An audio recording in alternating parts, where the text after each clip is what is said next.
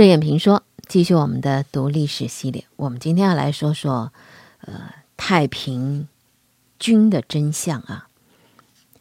太平军公开造反之初，他们县城都没有占领一个，然后呢，他们就自称为太平天国，当然是作为国号啊，只是带有一个拜上帝会的色彩。他们的正式文书呢，也大多是这么说的。那么，以洪秀全为首的太平军。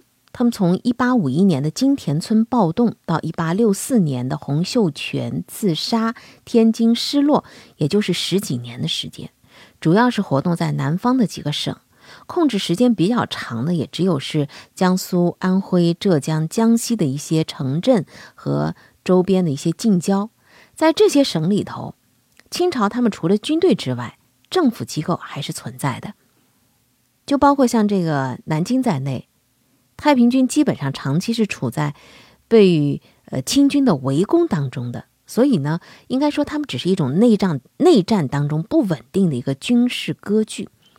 那我们今天不可能说那十多年的一些具体的历史的一些细节啊，我们呃就来说说这个太平军里面的一些故事吧。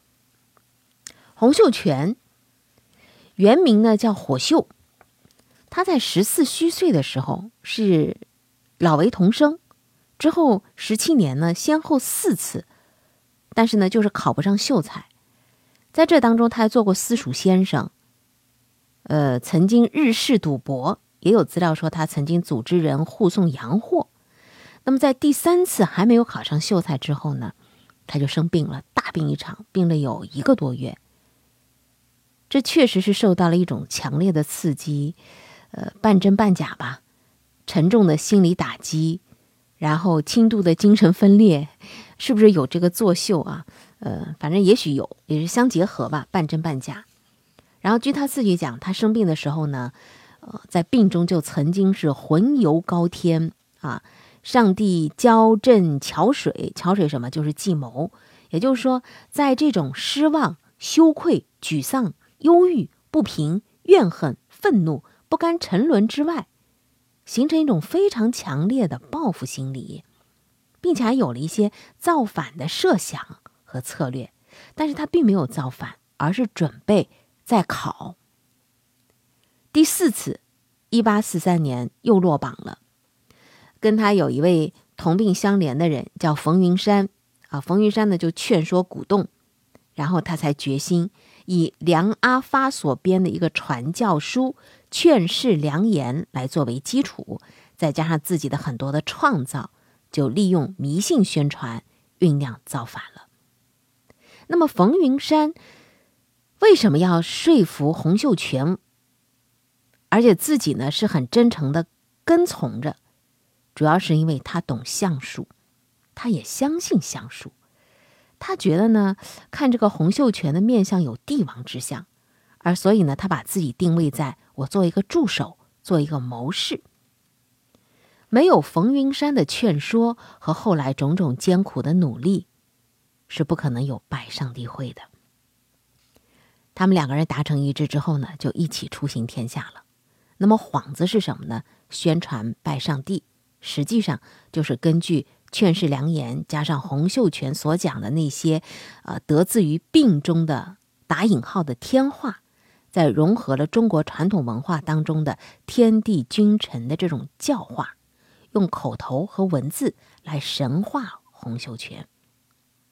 洪秀全这个人，在他的故乡花县，这个名声啊，真的是不太好的。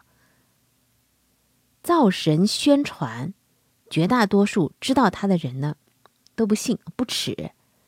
那么，在比较开放、文化比较高的广东的其他的地方。他们也没有市场，那么他们去到哪里了呢？去了广西的桂平山区，这个地方偏僻、贫困，有文化的人少，而且呢天高皇帝远，附近本来就有那么几股反清会党，所以呢他们吸收了一批信徒，形成了一个拜上帝会。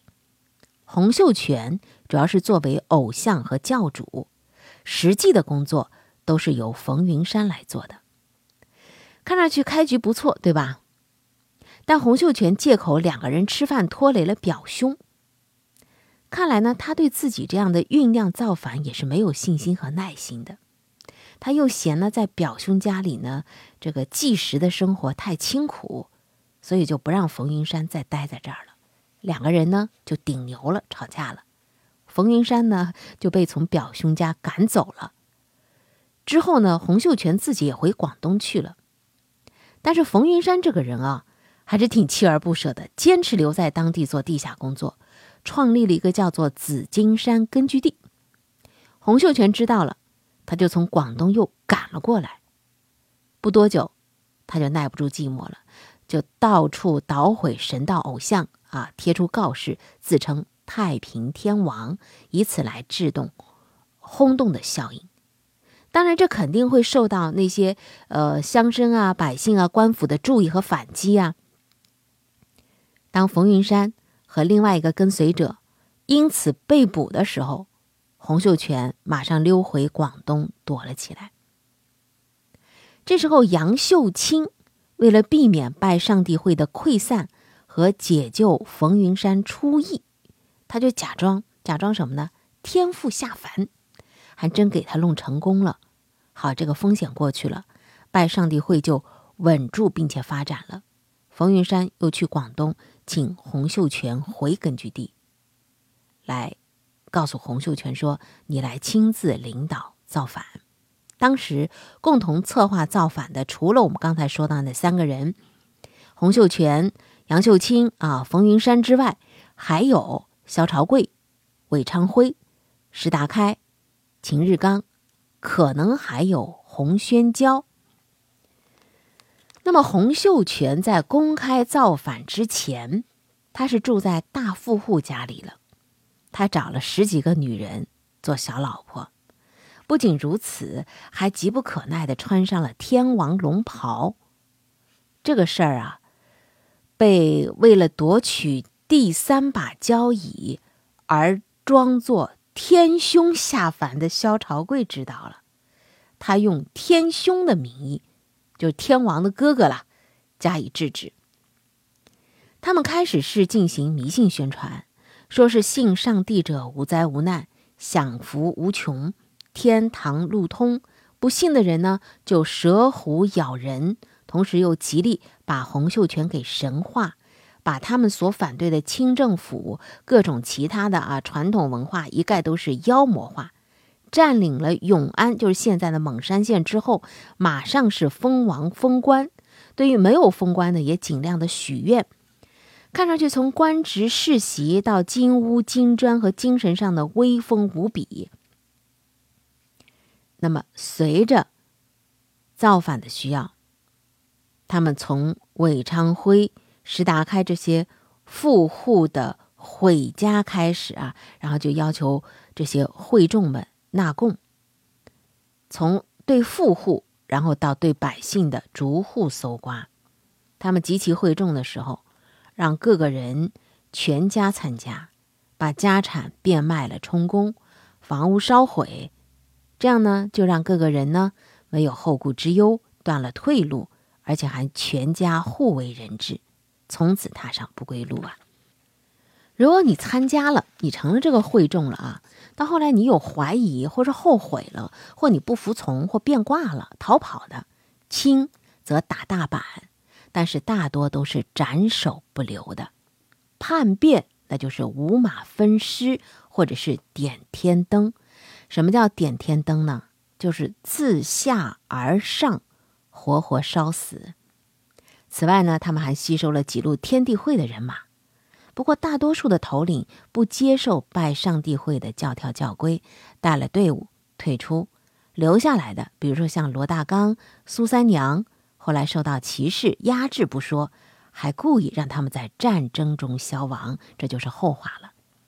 那么在扯旗公开造反之后，每到一个地方，他们就分头召集百姓讲道理，最后说不受收编就是妖，要马上杀掉。老兄弟，谁收编的人多，谁就生大头目。洪大全曾经建议说，裸妻刘三不被采纳。这样呢，他们就把这个裹挟发展到了极致了。所以在占领武昌之后，他们将逃避不及的男女老少，全都裹挟殆尽，人数扩大了许多倍。清朝的绿营兵，他们是招募来的游民惰民，他们呢军纪松懈而不会打仗。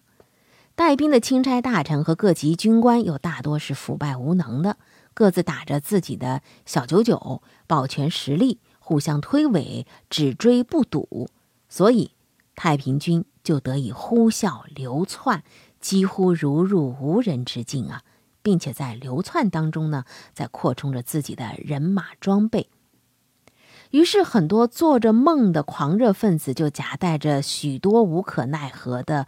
过河卒子号称五十万人，水陆两军浩浩荡荡直下南京而去了。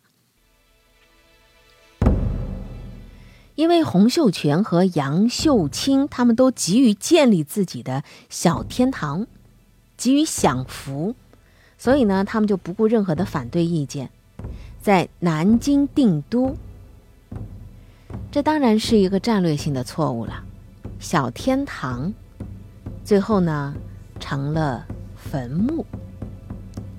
我们今天呢就先说到这儿。有关于太平军啊，呃，明天我们会继续和大家分享这个小天堂到底是什么样的。